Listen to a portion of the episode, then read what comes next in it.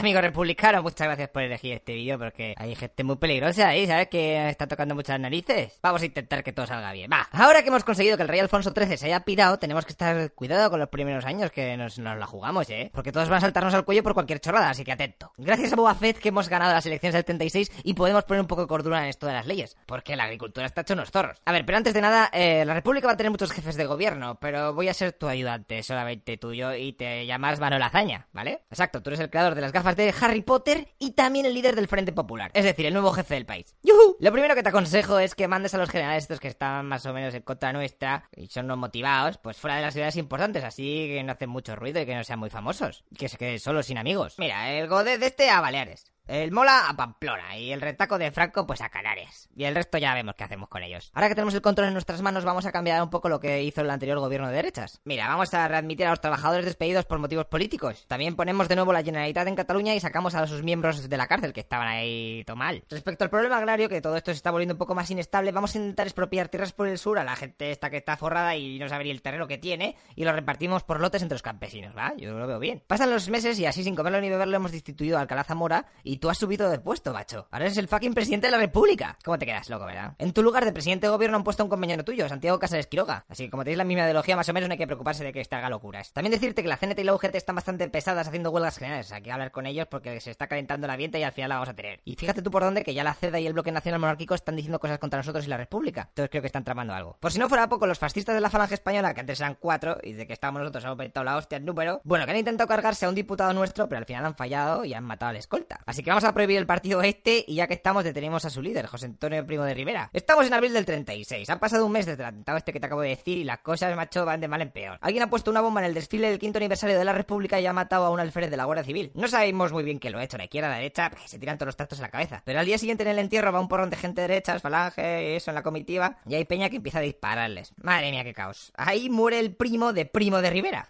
Qué curioso el nombre, ¿no? Y también un joven carlista es herido por disparos de un teniente, un tal Castillo Sáenz de Tejada. Que a este le cogen por la calle y casi lo matan de un linchamiento. Menos mal que lo han conseguido sacar los agentes de ahí y le han puesto una escolta sin que él lo sepa, porque a este los próximos días van a ir a por él fijo. De hecho, tres meses después, al salir de los toros, cuatro tipos de falange o carlista, no sé qué eran, van y le disparan en la calle de Fuencarral. Uf, tío, esto se nos está yendo un poco de las manos. Esto está petado de atentados. Tenemos que hablar con los nuestros de izquierdas para decirles que no entren en su ju... Vale. Se acaban de cargar a Calvo Sotelo dejando el cadáver en las puertas del cementerio. Los de la derecha nos están echando la culpa a nosotros por esa muerte. Si los del gobierno no hemos hecho nada, ¿qué me estás contando? Este año llevamos más de 250 muertos en atentados, o sea que esto va muy mal, ¿eh? El 17 de julio, el comandante Romerales de Melilla ha sido informado de un plan golpista para asaltar los edificios públicos de la zona. Él ha enviado agentes al cuartel rebelde a registrarlo. Los soldados que estaban allí le han dado un poco de largas, en plan, no, no puedes entrar, no sé qué, y al final han aparecido las tropas de la legión que le han detenido a él y a sus unidades. Después han ido por el comandante y junto al alcalde de Melilla han sido fusilados por no unirse a la rebelión. En los tres días siguientes se nos ha alzado Canarias, Baleares y varias plazas de Galicia y la meseta. Sé que son muy malas noticias, pero hay que ser positivos porque no tiene ninguna capital pro, los rebeldes. Mira, Madrid, Barcelona, Bilbao, Valencia, Murcia, bueno, Murcia, Murcia también, hombre. Eh, Ninguna de estas son golpistas. Bueno, fuera coñas, nuestra situación es bastante mala, pero no hay nada que no se pueda arreglar. Vamos a hablar con el gobierno de... Vale.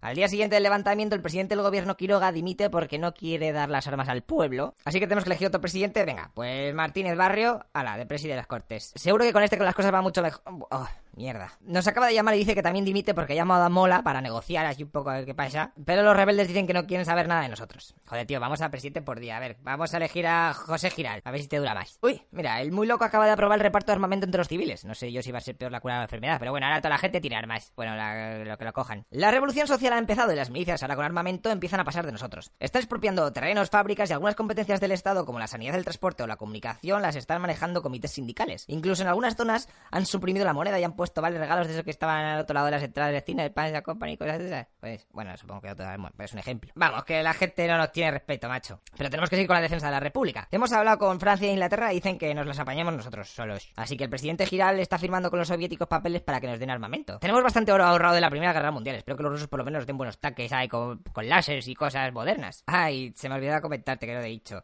Pero llevamos ya dos meses de guerra y los rebeldes ya tienen casi toda Andalucía y Extremadura. Y en el... Ah, vamos, no me jodas, ¿de verdad? To- toma este papel. Que el presidente Giral dice ahora que dimite. Tío, pasa con los presidentes, si no duran, no nos duran nada. Son unos flojos. Elige alguno que aguante un poco. Venga, pues Francisco Lolo Caballero, líder de la Unión General de Trabajadores, la UGT, que la fuerza te acompañe, que vas a ser el nuevo presidente. Pero haz algo rápido. Que Franco ya está a las puertas de Madrid. ¿Pero, ¿pero qué hacéis? ¿No huyáis? El gobierno se acaba de trasladar a Valencia ante el asedio que hay en la capital del país. Pero decirte que el nuevo presidente Caballero parece que está moviéndose un poco mejor. Está intentando parar la revolución que tenemos dentro de esta zona, que está aquí, ya te he ido la milicia, que está cada una por su bola, para juntarlas y hacer un ejército unido y fuerte. Aunque todo no va a salir bien. Como Madrid puede que caiga conquistada, hemos decidido traer a los presos nacionales hacia la costa de Levante. Y así que no puedan liberarlos por si llegan a ir a la cárcel y empiezan a abrir las puertas. Lo que pasa es que no sabemos quién narices ha dado la orden a los convoys de que se desviasen, han sacado a todos los que había de los presos y los han fusilado. Han hecho esto durante 20 días y han asesinado a cerca de 5.000 personas. Santiago Carrillo, el líder de las Juventudes Socialistas Unificadas, que es un chavalín de 21 años, dice que no sabía nada. Pero en verdad él es el consejero del orden público, o sea que... Coño, pues, te, te encargas de eso. Esto lo único que nos va a hacer es traer policía de mierda para la República. Nos está saliendo todo bastante mal. Pero bueno, pasados unos meses nos llegan buenas noticias del cerco en Madrid. Hemos ganado la batalla de Guadalajara y de la leche que hemos metido a Franco se ha parado de atacarnos, la capital. ¿Cara qué, eh? ¿Vas a dónde están tus legionarios chetados, eh? Ya, así que no puedes con nosotros. Pero la alegría no nos va a durar mucho, ¿eh? Porque volvemos a tener problemas internos. Venga, a ver qué pasa ahora. Mira. Pues la CNT se pone tonta porque dice que a la vez que se hace la guerra también se puede llevar a cabo la revolución social y cambiar el país y todas esas cosas, pero los grupos de izquierdas le dicen que no, que primero se gana la guerra y luego ya ponemos a todo el nuevo software del país. Pero nada, los sindicatos siguen RQR, así que los socialistas y los comunistas dicen al presidente Caballero que les ilegalicen a UGT y CNT para que se callen de una vez y tal. Lo que pasa es que el presidente se ha negado y como no tiene suficientes apoyos, a que no sé lo que hace. Pues exacto, tío, otra dimisión, madre mía. Así que... Bueno, ya vale de tanta tontería. Vamos a poner presidente al nuevo jefe socialista, Juan Negrín, el cual mueve el gobierno a Barcelona para intentar controlar desde allí la industria de guerra que está poniendo en marcha. Pero ni con esas la guerra va mejor. Hemos llamado al ministro de Defensa, que es Prieto, para decirle, tío, que aquí esto está muy yendo muy mal, hay que intentar negociar la paz, bla, bla, bla. Lo que pasa es que Negrín se ha enterado y la ha echado. Dice, madre mía, un ministro de Defensa que está dudando de la victoria. Ahora, pues a tomar por saco. Y se ha puesto él también de, de, en la defensa. Sé que te lo estoy diciendo ya varias veces, tío, pero esto no pinta bien. Francia e Inglaterra siguen pasando de nosotros, tío, no nos hacen caso. Y nuestra última ofensiva, la desesperada en la batalla del Ebro, está siendo un desastre. Empezamos bien, pero llevamos tres meses y el frente está poco a poco volviendo otra vez para Barcelona. A ver, espera, que me acaba de llegar un email de un colega que está en Múnich. Querido colega, acaban de reunirse Francia, Inglaterra, Alemania Italia y han firmado otro pacto más hardcore que el anterior. Han regalado Checoslovaquia, Alemania, ¿cómo te quedas? Están todos locos. Espero que te vaya bien, un abrazo. Ah, por cierto, también han firmado que ya definitivamente ninguno de ellos va a apoyar a la República, o sea que estáis todos solos. ¿Pero, qué, me estás contando? Eso en la realidad significa que las brigadas internacionales se nos van, porque ya no pueden estar aquí en este conflicto, apoyándonos a nosotros. O sea que nos acaban de quitar la mínima oportunidad de victoria que teníamos. Malditos europeos. Estamos en el 6 de febrero del 39. Hazaña, tío, te lo digo, nos tenemos que pillar. Los nacionales ya están llegando, así que despide de tu país porque no vas a volver a pisarlo. Negrín nos acompaña a Francia, pero en Toulouse pilla a un Ryanair Alicante para seguir manejando el gobierno, aunque tampoco le veo mucho futuro la verdad. Las potencias extranjeras empiezan a ver al gobierno de Franco como el que controla el país y Negrín ya empieza a tener detractores entre sus filas. Así que hazaña, amigo, lo mejor que tienes que hacer es... Sí, sabíamos que antes o después nos iba a tocar, así que... Ahora, dimites. El nuevo presidente de la República será Diego Martínez Barrio, que también está exiliado en Francia. Y vale que ahora no estés en la presidencia, pero te voy a seguir contando un poco cómo va la cosa, porque tendrás curiosidad de cómo, cómo acaba, ¿no?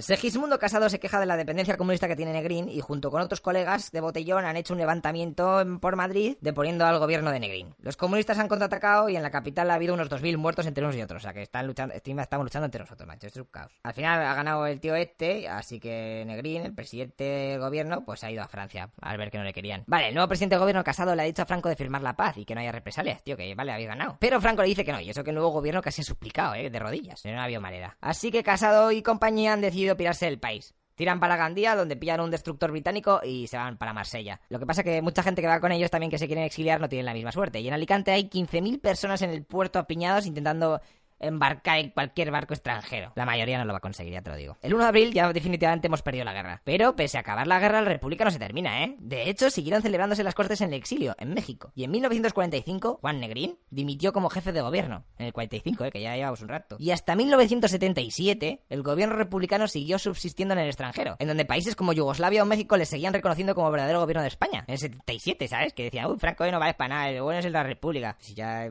estamos muy mal, tío. Si 77 hemos perdido en el 39, anda que le pasa años. Los que se quedaron en España tuvieron que sufrir la represión fascista en un país que estaba dividido entre venceros y vencidos. Y otros muchos se fueron al exilio para crear una vida desde cero lejos de su país, ya que la democracia tardó en volver bastantes más años de lo esperado. Ah, y por si te lo preguntas, sí, vas a morir en Francia. Lo siento, hazaña. Bueno, tío, esto pasó hace más de 80 años, o sea que ahora que estamos más relajados aquí en la democracia, vamos a intentar que no vuelva a pasar, ¿vale? Estas cosas. Y no lo digo por ti, hazaña, lo digo por todo esta vez. Esto está muy mal la cosa ahora. Está todo el mundo calentico. Así que nada, vivir felices y disfrutar un poco de la vida, que son tres días, hombre. Cago en la leche.